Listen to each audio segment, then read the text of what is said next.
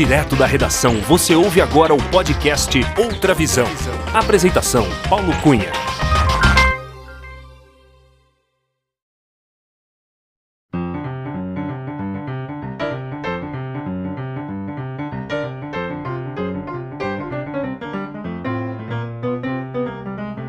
Olá! Seja muito bem-vinda, muito bem-vindo ao episódio 77 do podcast Outra Visão. Eu sou Paulo Cunha, o Paulão, e falo da redação da Outra Visão Comunicação em Belo Horizonte.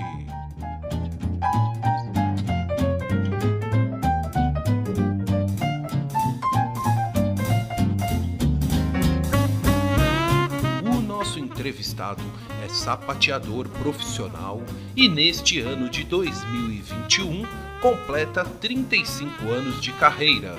Professor de sapateado e jurado de festivais de dança no Brasil e no exterior, ele tem uma vida dedicada à dança, em especial à sua grande paixão, o sapateado. Formado em agronomia pela Escola Superior de Agricultura Luiz de Queiroz, foi lá na cidade de Piracicaba, na década de 1980, durante o curso de agronomia, que ele conheceu uma escola de dança com aulas de sapateado e aprendeu os primeiros passos. Mas foi em Nova York, depois de viver uma temporada na cidade, que se tornou sapateador profissional. Já nos anos 1990, de volta ao Brasil, abriu uma escola de sapateado em Campinas que funcionou por 15 anos.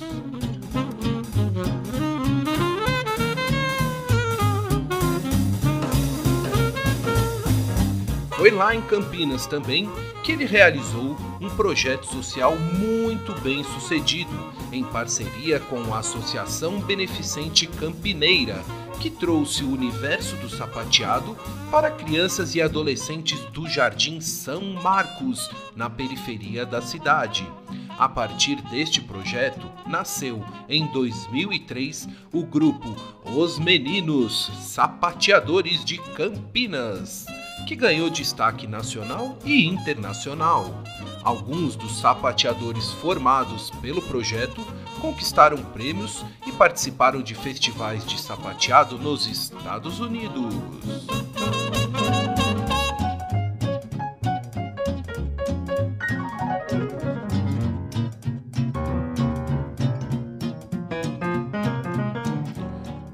Durante a nossa conversa, ele relembrou do início da sua carreira e a decisão de seguir como sapateador profissional. Contou sobre a sua temporada em Nova York, suas danças e andanças pelo mundo e falou sobre o projeto social em Campinas. Ele também revelou como enfrentou o período do isolamento social ensinando sapateado pelo Instagram.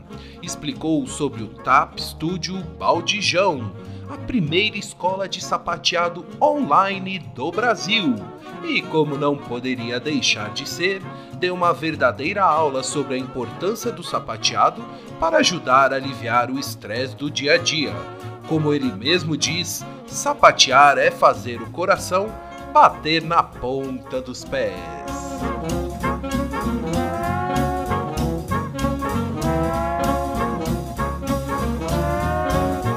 E é com muita alegria, pronto para sapatear, que recebemos neste episódio do podcast Outra Visão, Luiz Baldijão, o Luiz do TAP Studio Baldijão, que eu sei tem muito a nos ensinar e várias histórias para contar.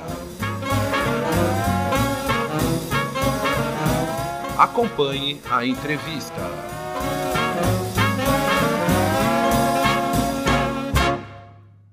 Alô, Luiz Baldijão. Tudo bem com você, Luiz? Tudo bom. Bom dia, Paulo. Bom dia, Luiz. Luiz, seja muito bem-vindo aqui ao podcast Outra Visão. É com muita alegria que eu te recebo para a gente bater um papo bem descontraído. Muito obrigado por aceitar o convite e por prestigiar este podcast. Luiz, eu gostaria de saber de qual cidade você está falando neste dia 24 de agosto de 2021. Eu estou na Terra da Garoa, na cidade de São Paulo. Ei, que beleza, em Sampa, a minha cidade. Você é natural de São Paulo também, Luiz? Me conta, você. Sim, eu nasci na maternidade do Matarazzo, que nem existe mais. Você também? Eu também. e fui registrado no primeiro cartório civil da Bela Vista, então eu sou muito paulistano, muito mesmo. É, Meu pai já era paulistano, minha avó também, do lado do papai, né? É isso aí, então... meu, é isso aí, meu. é isso aí, meu. Luiz, eu quero começar a nossa conversa até utilizando uma frase sua para fazer uma pergunta para você. Sapatear é fazer o coração bater na ponta dos pés? Com certeza, porque isso surge. É, o, o, sapateado ele nasce, né, de uma resistência de, de luta de cultura que nasce dentro da senzala americana, né, influenciada pelos irlandeses, mas surge da necessidade rítmica de você ter uma comunicação com o seu colega, com o seu companheiro. E também uma diversão ao mesmo momento. Então, é, e a gente que é ritmo o tempo inteiro, né? Porque desde que a gente nasce, o coração está lá pulsando, pulsando, pulsando, e dependendo da química interna, ele pulsa mais lento, ele pulsa mais rápido. Então, através dessa coordenação motora fina dos pés, que a gente também pulsa mais rápido, pulsa mais lento, e o que a gente faz é percussão o tempo inteiro. Então, para mim, filosoficamente, o sapateado é você trazer o seu coração e batê-lo na ponta dos pés. Então, na verdade, a gente pode ter dois corações. é, que legal, que legal, Luiz. Luiz, e, e nesse ano de 2021, se eu estou correto, você está celebrando 35 anos de carreira como sapateador profissional. Como é que é essa Ex história, Luiz? Exatamente, 35 anos de carreira de teimosia. e de é muita dança, muita dedicação e muita paixão é, pelo sapateado, que eu sei, Luiz. É, por isso que eu digo teimosia, porque eu sou o filho do meio, né? Então, eu já nasci independente, né? Eu tinha que me virar desde pequenininho, eu era aquele que tinha que me resolver porque as atenções todas estavam voltadas para os outros dois extremos. Né?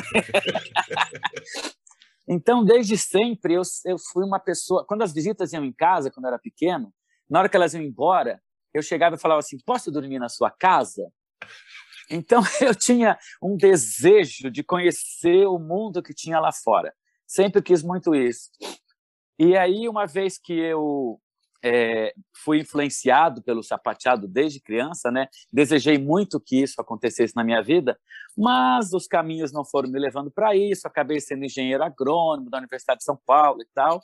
Mas quando o sapateado volta a, a cruzar com a minha vida, daí não teve jeito mesmo.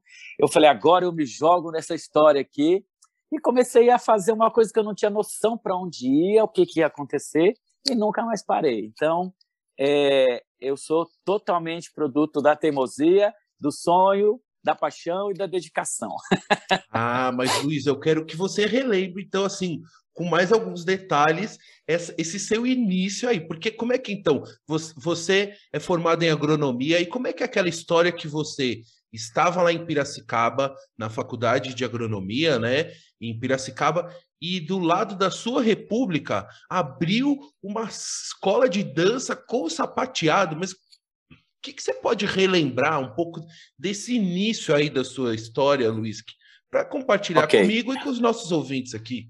Eu posso voltar um pouquinho mais para trás para poder situar vocês? Claro, claro. Então é o seguinte: quando eu cheguei na época de fazer, de escolher o meu curso universitário, eu estava ainda com 16 anos quando eu fiz a inscrição na Fuvest que eu nasci em dezembro, né? Então eu, eu, eu, fiquei o ano inteiro do primeiro ano com seis, só fiz sete lá no final. Eu estava sempre o um ano na frente de todo mundo. Aí eu fui escolher, eu queria escolher um curso. Ah, eu queria escolher um curso que me tirasse da minha casa, ah, do meu que... mundo, né? Uhum. Eu queria sair do. Eu, eu não gosto de ter assim conforto, sabe? Eu preciso de desafios. Então, é, eu na época morávamos em Campinas, a família tinha, havia mudado de São Paulo para Campinas. Então, eu não ia estudar na Unicamp, né, onde, inclusive, meus pais queriam muito, porque era ali do lado, era universidade pública e tal. Não, eu escolhi fazer agronomia porque era em outra cidade, porque era da Universidade de São Paulo, então, teoricamente, vamos dizer, tinha até um upgrade do que a Unicamp naquele momento histórico, né? A USP tinha, tinha lá um, uma, um encanto maior que a Unicamp, tinha mais história e tal, né? E eu tinha um primo que, na época, estudava na faculdade de, de agronomia de Pinhal. E ele contava muito para mim sobre a experiência dele morando em República, que eu achava o máximo. Então eu falei, bom, eu preciso escolher um curso onde eu vá morar numa república. E aí, como ele fazia agronomia, então eu acabei indo para agronomia da, de Piracicaba. Então eu fui parar em Piracicaba porque eu queria morar em república e não porque eu queria ser agrônomo. Enfim. Mas você também, fui... até Luiz, eu comentei com você que você estudou na mesma universidade que meu avô estudou em 1932, formado lá pois em é. Piracicaba é. também. Você vê que coisa. Isso é muito louco, porque o seu avô se formou em 32 e o meu avô se casou em 32. é muita loucura. E eu achei muito bonito isso, quer dizer, tem uma, um cruzamento de caminhos entre eu e você de uma forma meia louca, mas é, faz parte dessa, desse nosso momento de estar vivendo aqui. Legal, né? Enfim, estava eu lá em Piracicaba, feliz da vida, sempre fui um bom aluno, então eu estudei, eu aprendi muita coisa e tal. Tem muita coisa, inclusive, que eu uso do método científico e tal, pensamento científico, dentro do meu trabalho, até porque eu também venho de família de cientistas, mas depois a gente fala sobre isso. e, e aí, quando eu estou no quinto ano da faculdade, então já tinha passado 17, 18, 19, 20, já estava do 20 indo para 21 anos, abriu aquela academia, bem numa esquina, eu não me esqueço, e no muro da, dessa academia estava escrito todas as atividades que lá dentro tinham. E bem na curva, porque era na esquina assim, estava escrito sapateado. Era uma palavra grande, longa, então eu ficava exposto muito tempo a ela. Eu falei, uau, é agora que eu vou fazer. Porque quando criança eu ficava assistindo televisão, ficava vendo os musicais, e com seis, sete anos eu ficava imitando os grandes ícones do sapateado do cinema. Então eu falei, bom, agora eu vou fazer isso que eu sempre quis. E aí eu vou lá, e aí eles falam, olha, eles estavam abrindo, nós vamos ter uma aula aberta, não sei o quê. Me inscrevo, vou lá assistir a aula aberta, na aula aberta um monte de gente, a professora, aquela magia que para mim só tinha visto no cinema, eu estava vendo ali, na minha frente, eu fiquei louco com aquilo. Acabou a aula aberta, fui lá, já me matriculei, fui para Campinas, comprei o sapato, porque não tinha em Piracicaba, uhum. tive que encomendar e não sei o que tal. Primeira aula, a professora e eu. Aquela aula era fake. Trouxeram um monte de alunos de fora, porque tinham que vender o produto, né? Não tinham ainda o produto na escola. Então, fiquei eu e a professora seis meses sozinhos, o que foi o máximo para mim. Eu nem precisava de mais ninguém. Eu queria aprender, aprender, aprender, e fiquei muito bravo quando entrou uma aluna seis meses depois que não sabia nada.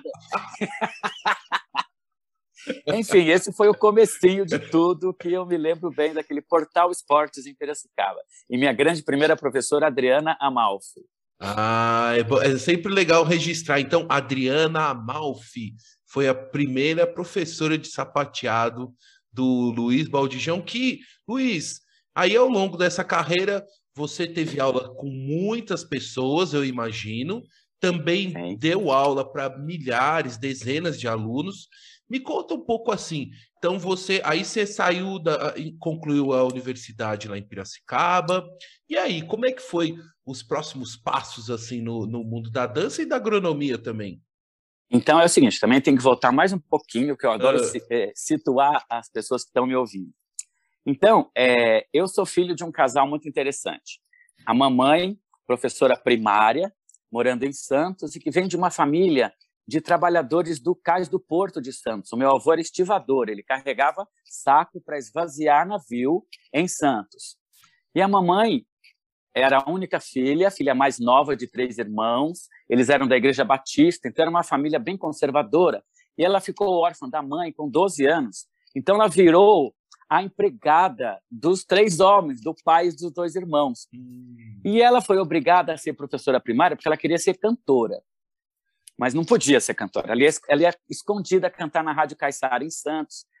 E cantou com grandes cantoras daquele momento, né?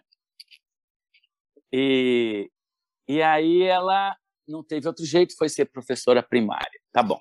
Aí o meu pai já vem de uma família de cientistas, assim, de três, quatro gerações, que a minha avó e o meu avô, que casaram em 32, uhum. ambos eram farmacêuticos. Minha avó se formou em 1925 na Faculdade Paulista de Farmácia, aqui em São Paulo, onde hoje se tornou depois a Universidade de São Paulo. E o pai dela já era farmacêutico, e o avô também. Então, é, foi uma união assim de uma, uma história de muita ciência e uma história de amor à arte, que era a mamãe, que não conseguiu realizar esse sonho de ser artista.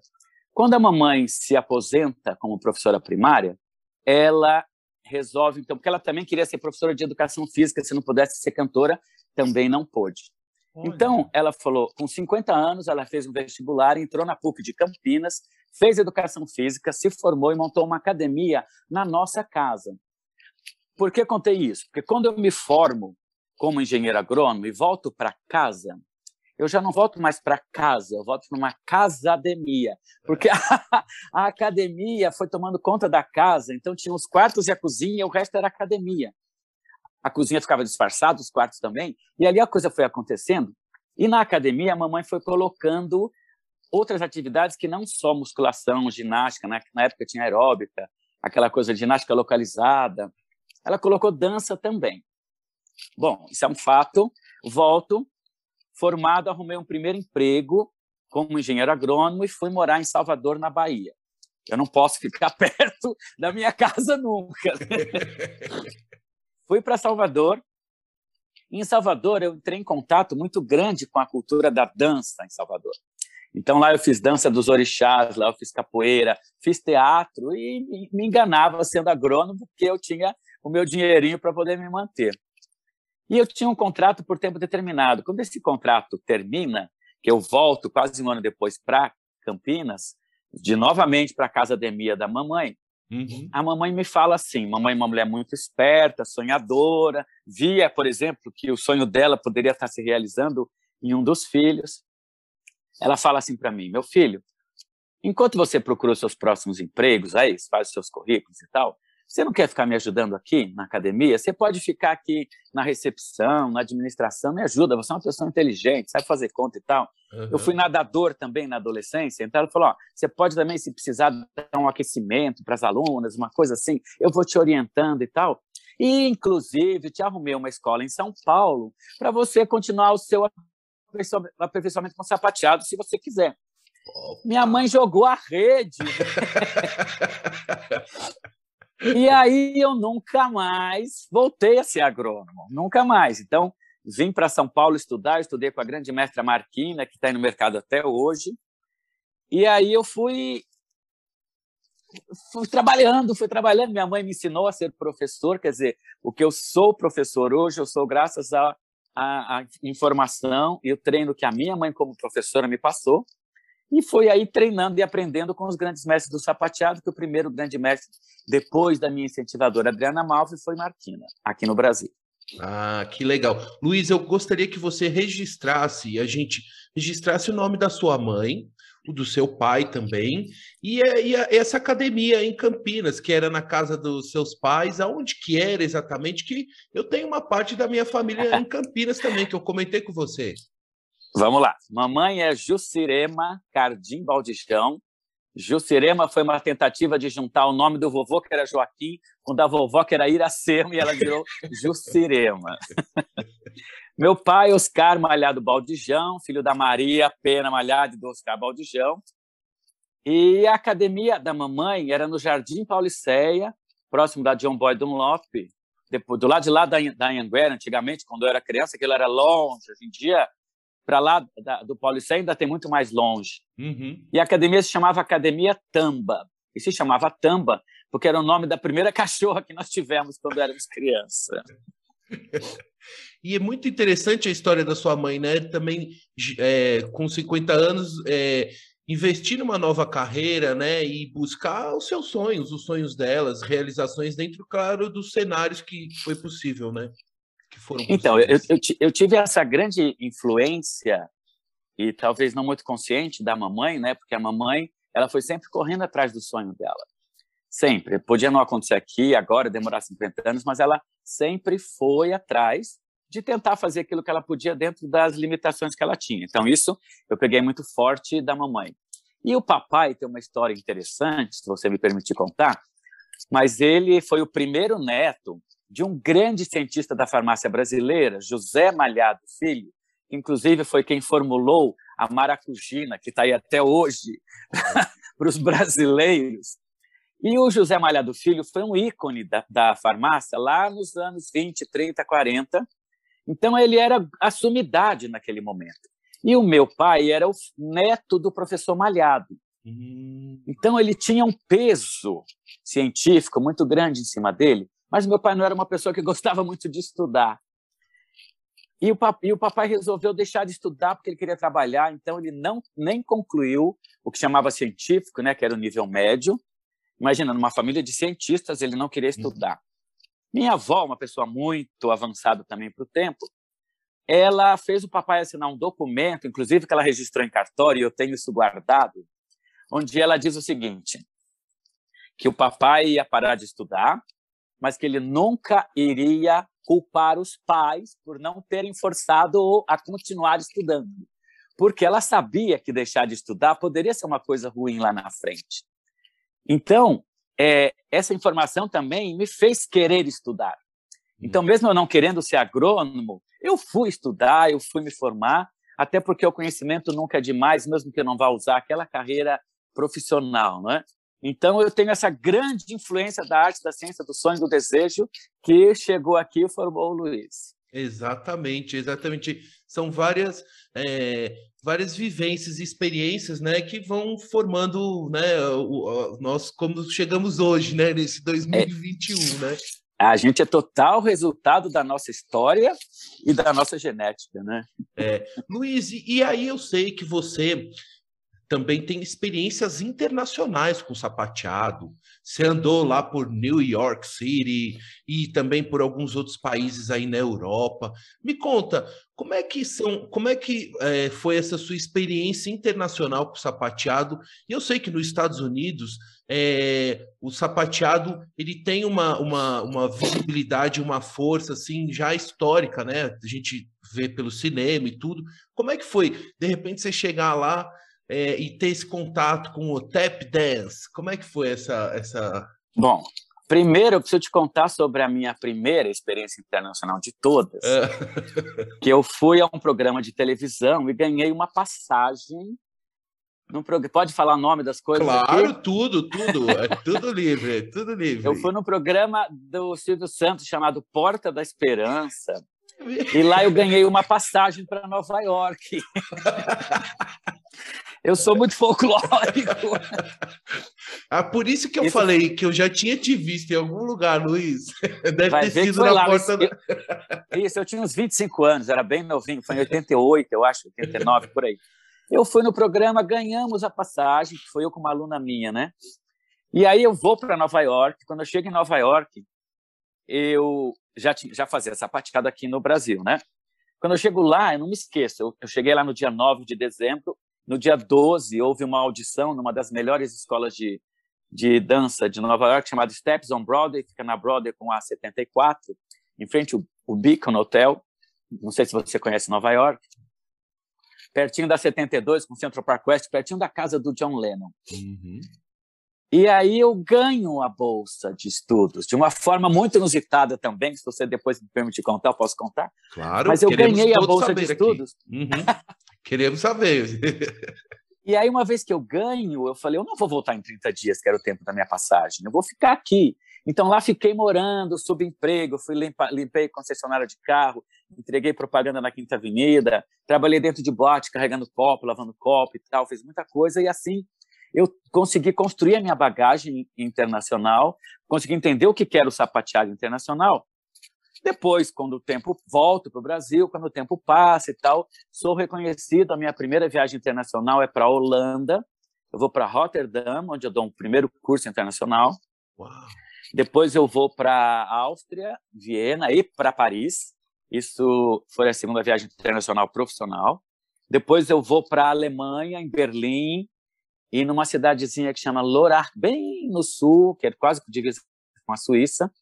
E depois, finalmente, eu chego em Nova York e depois, mais recentemente, há dois anos atrás, em Los Angeles, dentro da Chapman University, onde eu lecionei o que eu chamo de syncapsis, que é uma nova modalidade dentro do sapateado que foi construído e desenvolvido por mim ao longo dos últimos 18 anos.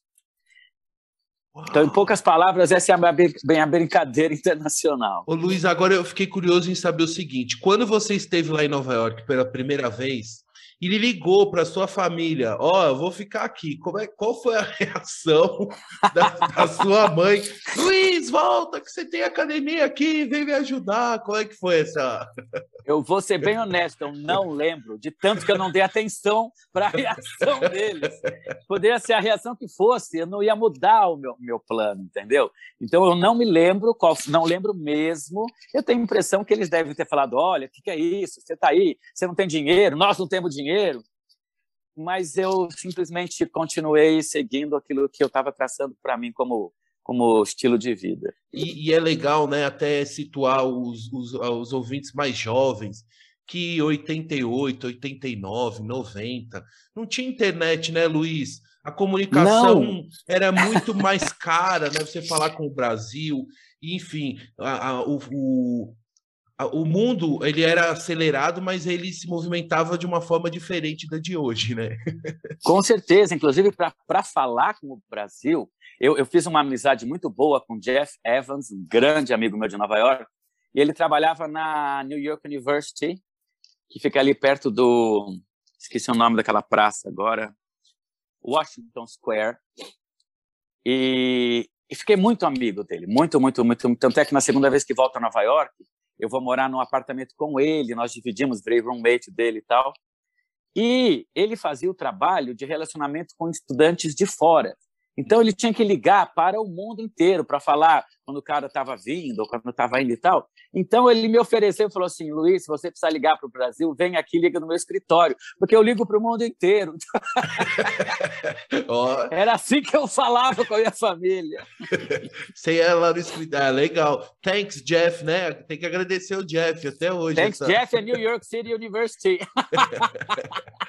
Ô Luiz, você faz trabalhos também é, e projetos sociais muito bacanas. Tem um trabalho muito bonito na Associação Beneficente de Campinas com os meninos sapateadores de Campinas. Eu gostaria que você contasse como nasceu esse projeto, relembrar um pouco da história. Muito dessa história também está documentada em vários programas de televisão que vocês e os meninos e as meninas sapateadoras de Campinas participaram, que inclusive uhum. vale o registro aqui para os ouvintes, que todos os links do Luiz de vídeos e os, todos os contatos do Luiz estão disponíveis na descrição deste episódio e no podcast outravisão.com. Luiz, a, a, me conta, os meninos sapateadores de Campinas. Bom, essa é uma história interessante. Eu também tenho que voltar um pouquinho antes de eu chegar no ABC, que é conhecida como ABC, né? Associação Beneficente Campineira, que é mantida pela Igreja Metodista Central de Campinas. Então, é um trabalho do metodismo muito interessante lá em Campinas. E eu, quando adolescente, pertencia à Igreja Metodista porque eu tive uma, uma origem protestante histórica, né? não esse protestantismo neopentecostal que hoje em dia está tomando conta do país, mas o meu avô era da Igreja Batista. E eu não tive nenhuma formação religiosa, nem pelo pai nem pela mãe, mas os avós acabam adotando a gente na questão religiosa. Então, a vovó me puxava para o catolicismo e o vovô me puxava para o protestantismo. Mas, como eu sou autossuficiente, eu não fiquei nenhum nem outro, eu tinha que escolher o que eu queria. Fui mais para o lado do protestantismo, mas fui para o metodismo até porque no metodismo é, era uma, uma denominação mais livre, a gente tinha mais contato com arte, então tinha, eu tinha bastante espaço para eu poder ser quem eu era, né? apesar de muito problema comportamental também, que depois eu fui ver que estavam me encaixando em caixinhas e tive que sair de lá. Uhum. Mas, é, eu estava falando para você no comecinho sobre a história do sapateado que surge dentro da senzala americana. Então, é um produto, assim como o nosso samba, a nossa capoeira, de resistência de luta de uma raça que estava sendo escravizada. Então, é, surge da, da, do desenvolvimento cultural da herança negra dos africanos que foram para os Estados Unidos e da herança europeia de irlandeses que, que são os colonizadores, que já tinham o Irish Tap Dance, né, que é aquela dança que bate os pés no chão e tal, mas os corpos são extremamente estáticos. Então, o negro americano vem trazer o tempero, né, aquela aquele traz o corpo que balança, traz um ritmo que quebra. Se a gente escutar a ritmicidade do sapateado irlandês, ele é muito padrão. E os americanos não é todo, tem uma quebra, tem um groove, tem uma coisa interessante. Então, quando um eu descubro swing, né? um, uma, um, um swing, swing, maravilhoso, quando eu descobri isso, porque o cinema não conta isso para gente, né? O cinema mostra Fred Astaire, Gene Kelly, Shirley Temple, e não mostra para gente que tudo começa mesmo é com Bilbo Django, né? Lógico que a cultura pertence a uma humanidade, isso a gente não pode negar, ela não é de ninguém, mas tem uma história. E quando eu, eu descobri que foram esses é, ex-escravos ou é, descendentes de escravos americanos que da África, né, e que foram levados para a América do Norte desenvolvem um sapateado, eu senti um desejo de trazer, então, esse patrimônio que estava lá no norte para aqueles descendentes dos negros que vieram da África e estão no Brasil. Então, eu começo com a ajuda de uma professora da Valquíria Coelho, professora de inglês da Rede Municipal de Campinas, e falo para ela assim, Valquíria, eu quero um monte de menininhos negros para eu dar aula de sapateado. Foi bem assim a proposta que eu fiz para ela. E, até porque também o sapateado era, como estava dentro das escolas de balé, então, ah. associado com balé, quem, quem, quem, quem praticava eram meninas. Uhum. E eu, né, foi também um, eu, todo lugar que eu ia era o único homem, ainda mais lá atrás. Então, eu falei, vamos lá, eu, quero, eu vou atrás dos meninos e dos meninos negros. Então, a gente, ela, ela falou quem quer, não sei o que tal, ajudamos. Eu e meus alunos, a gente ajudava a pagar o transporte para eles verem de onde eles vinham, ainda dava um lanche e tal. Eu comecei com 15 meninos depois de uns seis meses, só me sobrou um, Reginaldo. Inclusive, Reginaldo já faleceu. E eu trago o Reginaldo, então, para trabalhar comigo na escola, dou um, um, um emprego para ele, ele acaba sendo recepcionista, e o menino sapateava maravilhosamente. Ele cresce e ocupa um espaço, vamos dizer, dentro da escola como sapateador. Então, essa é uma informação importante. Segundo, eu já não estava mais dentro da Igreja Metodista e dentro de Campinas eu já tinha desenvolvido um trabalho profissional e sendo reconhecido pela imprensa campineira. Em 86 eu fui uma das pessoas das artes mais citada pela imprensa campineira, mais que o maestro Benito Juarez, que era o grande nome da Orquestra uhum. Sinfônica Municipal de Campinas, de tanto que eu fazia as coisas e aparecia, né? Então a empresa tinha que falar de mim, não tinha jeito. E aí a Igreja Metodista se aproxima de mim e me convida para começar um trabalho voluntário, né, desenvolver uma oficina de sapateado no núcleo no Jardim São Marcos, onde eles atendiam crianças de 5, 6 até 14 anos no horário contrário do, do da escola. Né? Então, o pessoal ia para a escola de manhã, vai para lá à tarde e vice-versa. As crianças chegavam, tomavam café da manhã, tinham todas as oficinas, almoçavam e iam embora, ou chegavam, almoçavam, tinham as oficinas, tomavam um lanche e iam embora. Aí eu paro e penso, bom, é, como é que eu vou fazer? Porque eu já tinha vivido uma experiência com os meninos, hum. que eu hum. chego com uma coisa que eles nunca viram, né? E como é que eu vou fazer eles se encantarem? Eles começaram a fazer para se encantar, mesmo assim a vida fez com que eles não continuassem pensei eu, bom, vamos então convidar as crianças e as famílias, trazê-los para assistir o espetáculo da minha escola, porque esse convite foi feito no final do ano e eu tinha uma escola de sapateado em Campinas chamada Tep Studio e que funcionava na área nobre de Campinas, né? Eu funcionei na Nova Campinas, funcionei no Cambuí, eu estava lá no meio do dinheiro e no meio dos brancos, né? Vamos dizer.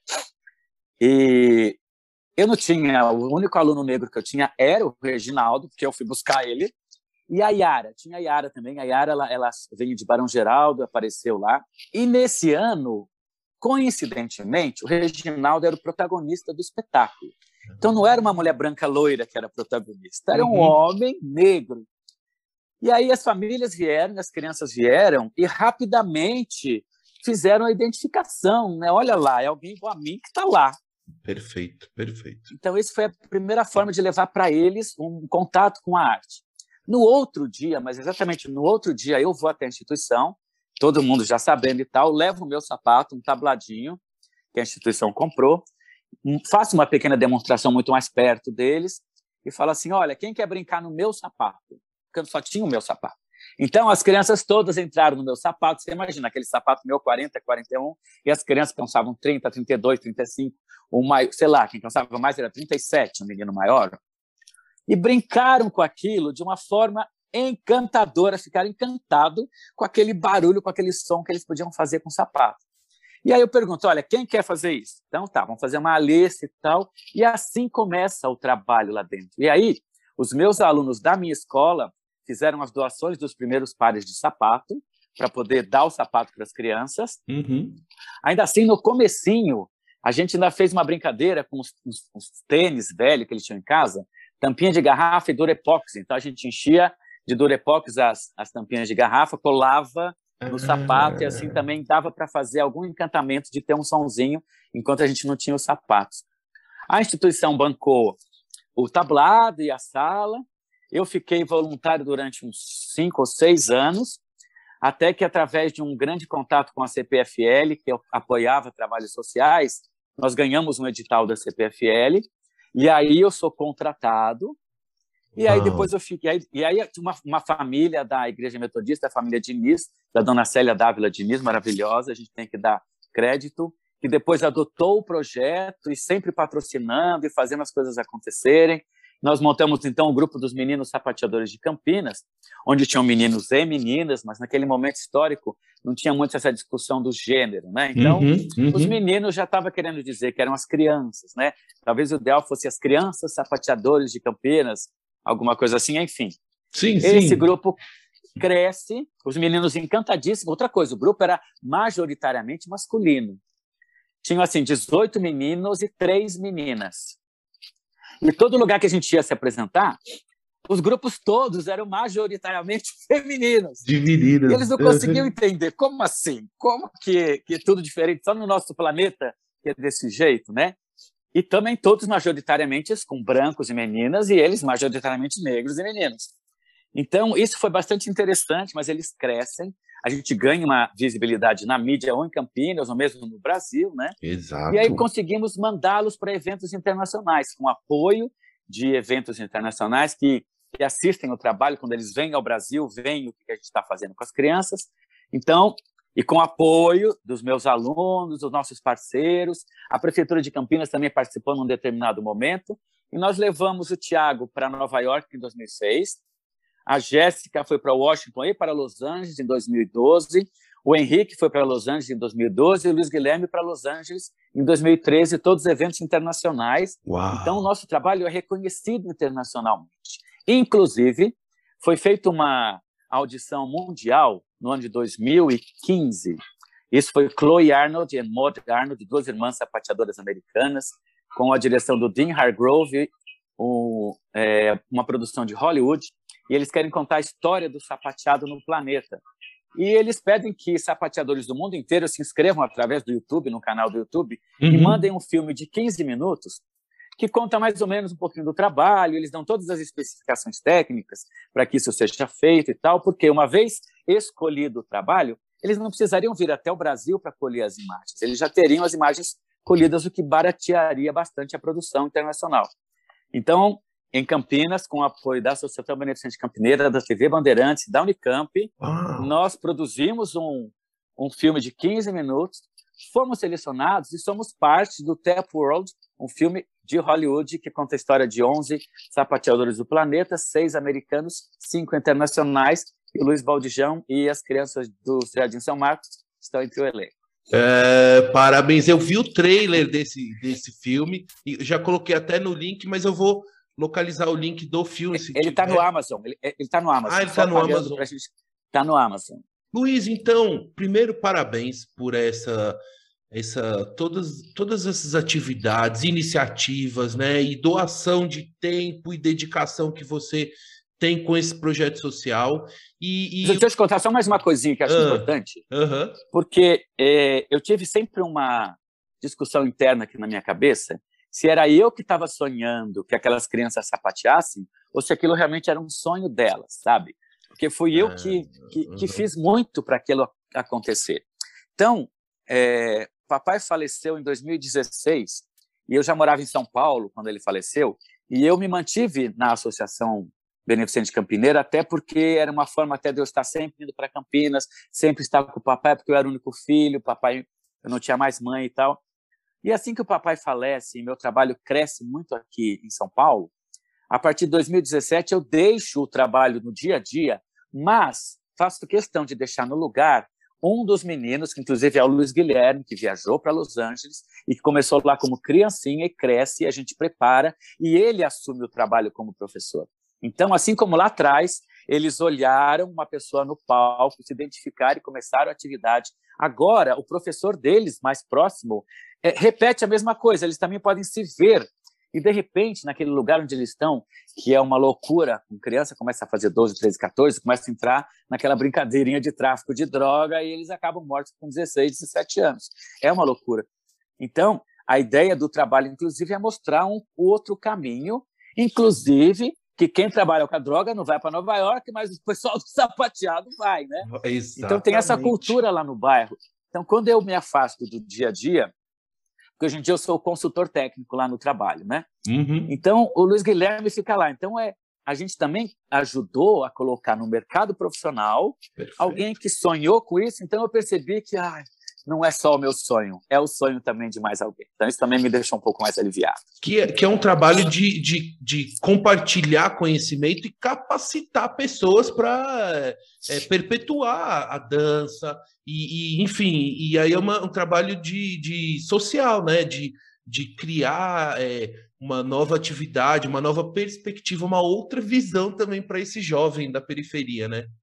E de cidadania também, né? Porque ele quer fazer o sapateado, mas se ele não encontra nenhum caminho que pode fazer com que ele tenha uma possibilidade de viver, então ele vai para outros caminhos. Então isso também ajuda a mostrar para aquelas crianças que não, você pode fazer coisas diferentes do que tem muito na sua volta e que você vai conseguir sobreviver. Ele tem o carro dele, ele casou, ele tem a casa dele. E ele tudo isso conquistou com o sapateado, com o trabalho dele.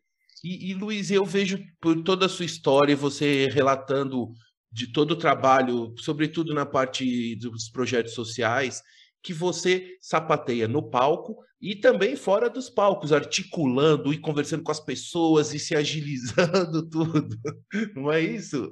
É verdade, porque acabou que meio se confundindo, né? O que é a minha vida, o que é o sapateado.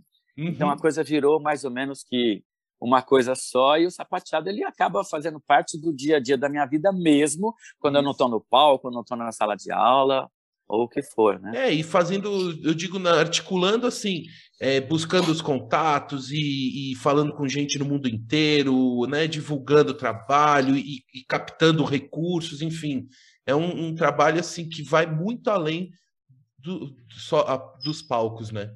É, isso é. Daí vem a questão química dos farmacêuticos da minha família. Eu sou mais ou menos que um catalisador de reações químicas, né?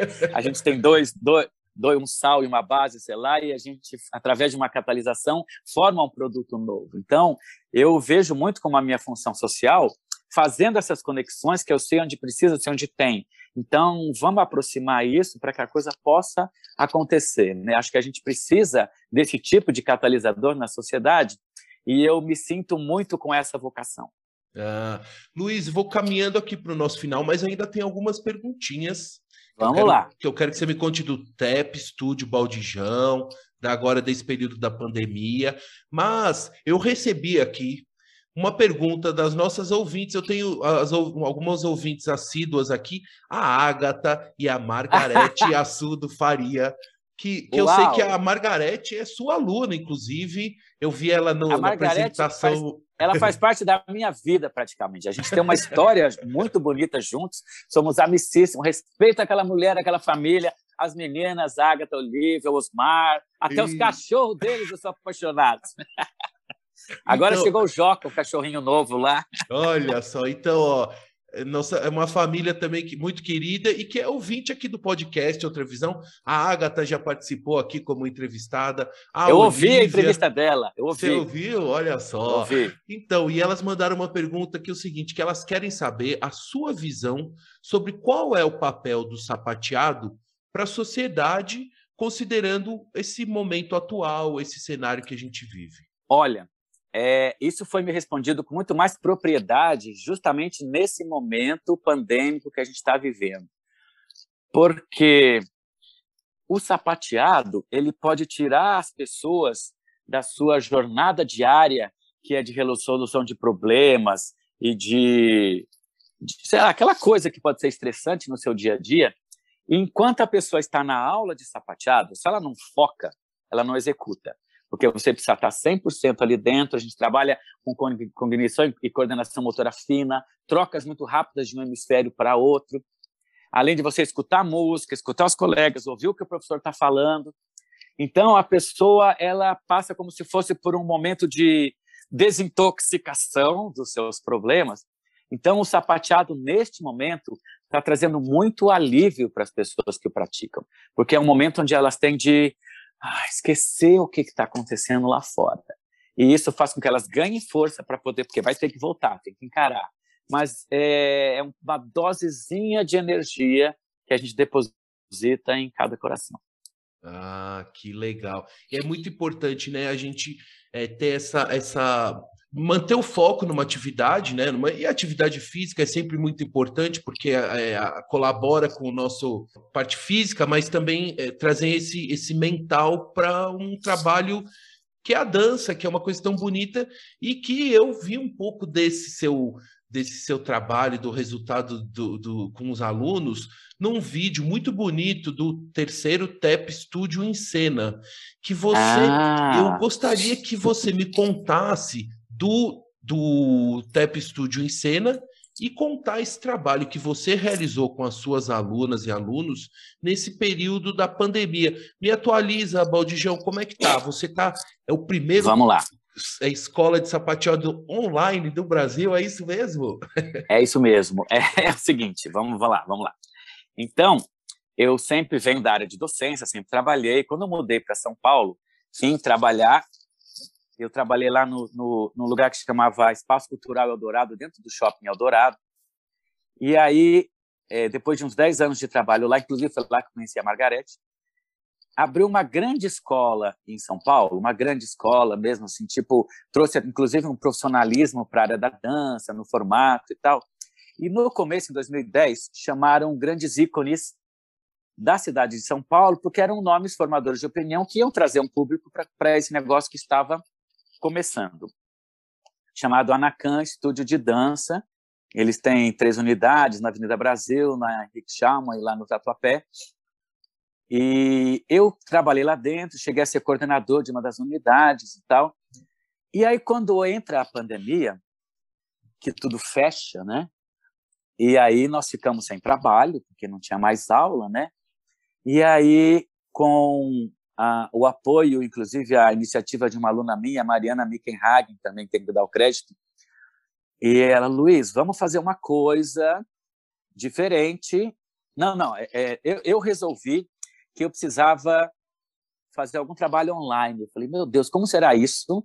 Né, dar aula dessa coisa online? Enfim. E aí a uhum. Mariana aparece e falou assim: não, Luiz, vamos fazer assim. Olha, a gente pode fazer assim. Primeiro tem que, você tem que começar a fazer um barulho aí, né? Então vamos usar o Instagram nas lives, lá no começo, onde as lives tinham um horário, um tempo determinado, né? Depois de uma hora ela caía, você não, elas, ou 40, eu não lembro quanto tempo é, ela durava. Uhum, uhum. E, e, isso eu falo lá atrás e faz só um ano e meio, né? e aí, é, junto com ela, a gente cria, o, desenha o Tap Studio Online, que seria uma conta do Instagram, mas uma conta privada. Então, para você ser aceito lá dentro, eu só vou aceitar os, os amigos que pagassem uma mensalidade. Então, eu fiz planos mensais, trimestrais e semestrais, e no primeiro mês de abertura do Tap Studio, eu, eu fiz 100 alunos. Foi uma coisa muito rápida, porque as pessoas estavam presas dentro de casa. Uhum. Elas precisavam que alguma coisa fosse até a casa delas, e eu não tinha noção do poder que a internet tinha nesse sentido. Outra coisa, também com, com o apoio da Mariana, com ideias da Mariana, a gente tem que levar a academia para casa delas, temos que levar um tablado para casa delas. Então, eu faço contato com a madeireira, uhum. então eu faço o mercado girar, porque, olha, vamos vender tablado. Vendi acho que uns 300 hum. tablados para a cidade de São Paulo em intermediações. Uau, e montei uau. uma transportadora, porque eu e meu saveirinho, a gente, meu sandeirinho, a gente entregava os tablados em casa. Então, é, eu, eu conseguia a, a melhorar a minha renda, porque eu fiquei sem renda praticamente, é, dando as aulas com os planos que a gente vendeu, vendendo os tablados, e ainda surge mais uma coisa, porque aí dentro da escola, uma ideia maluca da minha cabeça, né? Eu tava, eu sempre trabalhei muito com adultos e tal, tenho uma uma metodologia, uma dinâmica muito boa para trabalhar com adultos, aquele que nunca fez. Eu tenho eu tenho adultos com mais de 70 anos que começam do zero e gosto muito desse desafio desse público. E aí eu invento, né, eu contrato entre aspas, dois profissionais para trabalhar no Tap Studio com as crianças. Hum. Um dos profissionais, vou até te mostrar que você consegue ver, os, os, os uhum. nossos ouvintes não vão conseguir ver, mas é o, o Baldijinho. o Baldijinho, eu, eu, eu, tenho mania de usar camisas coloridas e gravata borboleta e calça assim é, vermelha, amarela. Então, o Baldijinho é um bonequinho que eu manipulo com as minhas próprias mãos. Então, quem vê a manipulação na, na rede percebe que tem uma pessoa manipulando. Mas ele tem uma magia tão forte que as crianças ficam encantadas. A neta da Margarete, por exemplo, a Nikita, uhum. ela, ela a, conhece o Baldijinho, sabe quem é o Baldijinho, sabe quem é o pai do Baldijinho, né? E ele ensina crianças. Eu tenho crianças que estão no Temp Studio até hoje, que nós funcionamos até hoje, e que aprenderam com este boneco. Então, é, foi interessante ver isso, como a magia, quando ela é mágica, ela consegue ter um poder de transformação.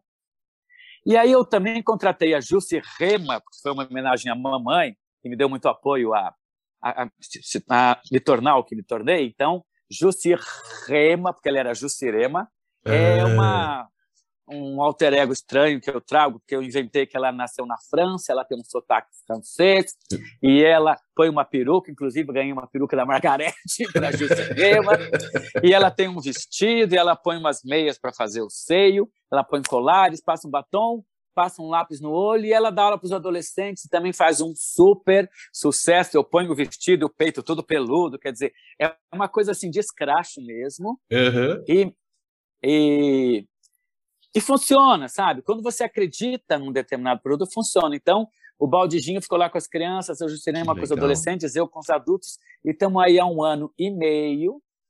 Não fechamos ainda, apesar de tudo, nem vamos fechar, porque eu consegui alcançar além fronteiras. Eu tenho alunos uhum. na Europa, nos Estados Unidos, no Canadá, no Brasil como um todo, e mesmo aqui em São Paulo, quem está lá em Interlagos, sabe? Consegue que legal. Pra... Então, é, essa é a história do Tap Studio. E aí, com ah, uma ideia de uma outra minha amiga, Cláudia Zalaf. Ela fala, Luiz, por que, que você. Isso ela falou para mim lá em maio do ano passado. Comece a preparar uma apresentação com seus alunos online, porque quando começar a abrir, você já tem um produto e você coloca coloca isso, sei lá, num parque, num lugar assim, com distanciamento, com máscara, não sei o que tal. E assim eu fiz o TEP em Cena 1, que foi no Ibirapuera, em agosto do ano passado, assim, quando as coisas começaram a abrir, eu já tá, cheguei com o produto e transmiti hum. online. Uhum. Depois eu repeti em outubro, no mesmo Ibirapuera. E aí, este ano, eu resolvi fazer um novo, que foi na Fundação Oscar Americano, e resolvi fazer um formato diferente. Então, ele tem um acabamento de cinema. Nós fomos lá para o Parque da Oscar Americano, que é maravilhoso, é. esplêndido. Uhum. Passamos lá uma tarde, colhemos todo o material, ensaiamos online, porque toda a preparação, a ideia é de fazer uma preparação online. Pessoas que aprenderam do zero, do zero. A Renata Portenoy aprendeu do zero. E aí, cada um no seu tabladinho, também o figurino, tá lá, fizemos, colhemos, editamos. O Gui fez um trabalho maravilhoso. E foi isso o nosso terceiro Teto em Cena, que foi o resultado do trabalho que você assistiu e que Margarete estava lá. É, e ficou muito bonito, Luiz. Parabéns, eu realmente fiquei bem assim contente em ver as imagens e, e o depoimento da, da, das suas alunas e os seus depoimentos nesse vídeo. Então, assim, eu quero registrar os parabéns. Luiz, eu vou caminhando. Eu queria, peraí, eu queria claro, só agradecer claro. uma pessoa que eu acho importante, que eu nomeei tanta gente. Sim, eu tinha que sim. falar da Renata Steffen, que é uma aluna minha, e ela é designer, e ela que desenhou toda a comunicação visual do Tap Studio Online e de uma forma graciosa. Ela é minha amiga, gravatinha com, com, as bolinhas e tal. Então, e ela que quando a gente precisa de camiseta e tudo, a Renata, e ela mora lá em Portugal, em Braga. Olha então, só, olha. como a gente consegue trabalhar hoje em dia não estando no mesmo lugar? Você está em Belo Horizonte, estou aqui em São Paulo. Exatamente. E você vê, Luiz, isso é muito bacana, né? Porque, por exemplo, aqui no podcast Outra Visão, já recebi entrevistados em 11 países diferentes. E nós temos ouvintes em 37 países, Luiz. Isso é legal. Então, é, isso é legal, é o poder da, da comunicação, da internet, o poder positivo, quando a gente transmite coisas positivas, né? Então, assim, certamente o seu trabalho. E aí eu quero saber o seguinte: como que as pessoas que estão ouvindo a nossa, a nossa, a nossa conversa, como é que elas podem fazer uma aula com você que seja online, algum amigo nosso lá em, em Sydney, na Austrália, ou em, em, Lisboa, como é que faz? Como é que é? Bom, é, é só... No, no, seu Instagram, como é que faz? Ela entra no meu Instagram, se ela for no meu Instagram, que eu tenho o Instagram do Luiz Valdijão, né, pessoal e profissional, ele é um Instagram aberto, então se me, me encontra lá, L-U-Y-Z, depois é B-A-L-D-I-J-A-O, Luiz Valdijão, Lá conversa comigo, eu vou explicar como funciona o Tap Studio, que é uma outra conta, e a pessoa vai ser extremamente bem-vinda. E se por acaso ela mora mais perto, nós temos as aulas presenciais, que o, o Tap Studio tem um espaço presencial também em Pinheiros e um em Tatuapé. Ah, então, só uma coisa, então você gente... já voltou no presencial também? Já voltamos no presencial também, com máscara, uhum. distanciamento e o álcool em gel, mas a gente já voltou para o presencial também. Ô Luiz, não, não tem mais volta, você vai ter que dar sempre esse online também, viu? Que o seu, é, isso, eu já, isso eu já percebi, eu já percebi. Tanto é que eu imaginei que ele fosse começar a minguar e tal, lógico, ele diminuiu bastante. Mas ele ainda tem uma frequência extremamente legal e eu já vi que é um trabalho que veio para ficar. E que é o futuro. O futuro ele tem que ter, tem que ser multimídia. O presencial é, é muito importante, é uma delícia mas o virtual, até no, no cenário do, que a gente vive no mundo hoje, e as possibilidades que você tem de, de ter alunos all over the world, né, Luiz? That's, that's true. Luiz, é, eu queria, é, encerrando aqui a nossa conversa, primeiro te agradecendo muito pela confiança, pelo carinho e por dedicar um pouco do seu tempo aqui para conversar comigo. Também eu gostaria de agradecer a todos os ouvintes que acompanharam até aqui essa conversa. E para a gente finalizar, Luiz, eu gostaria que você deixasse uma mensagem final, um recado, uma mensagem, enfim, para os nossos ouvintes. Então tá, antes, antes dessa mensagem eu queria agradecer então você porque você também faz um trabalho muito interessante que mostrar esse monte de gente que faz coisas diferentes é muito importante, porque é uma coisa que a gente não tem muito acesso na comunicação normal que a gente vê por aí. Então, parabéns por essa iniciativa, obrigado pelo convite, também pela credibilidade. Você também teve uma credibilidade no que eu faço para nós Sim. estarmos aqui. Uhum. É uma via de duas mãos. Então, o que eu posso dizer para as pessoas que eu deixo como uma mensagem, inclusive é uma mensagem de vida, porque eu venho de uma vida, vamos dizer, de muito sucesso do empreendedorismo que eu estou realizando, mas de muita dor, porque desde pequeno eu comecei a perder membros muito próximos de mim. Meus irmãos foram falecendo desde que eu tinha oito anos de idade. Minha mãe, meu pai. Então, na minha família, naquela célula familiar, hoje em dia, só tenho eu. Mas eu sempre fui alimentado pelo desejo e pelo sonho. Então, eu sempre sonhei, eu sempre desejei, e eu sempre fui dando um passo, depois eu continuava sonhando e desejando e dando um passo, e sonhando e desejando e dando um passo. Então, o que eu deixo para as pessoas, para os ouvintes, para quem está por aqui é sempre sonhar. Nunca deixe de sonhar. Não importa se o seu sonho é pequeno, se o seu sonho é grande, continua sonhando. E o sonho não é só aquilo que você tem durante a noite. O sonho é aquilo que você deseja durante o dia. Então vai atrás, corre, sonha. O seu sonho ele pode ser construído devagarinho, como o da mamãe que demorou anos, mas ela foi lá na faculdade de educação física. Ele pode ser um sonho que acontece rápido. E se você realizou o sonho, começa a sonhar o outro. Não pare de sonhar. É, Luiz, muito obrigado pela mensagem final, uma linda mensagem. Um beijo para você, para toda a sua família. Um abraço, Luiz. Muito obrigado, Paulo. Abraço a todos.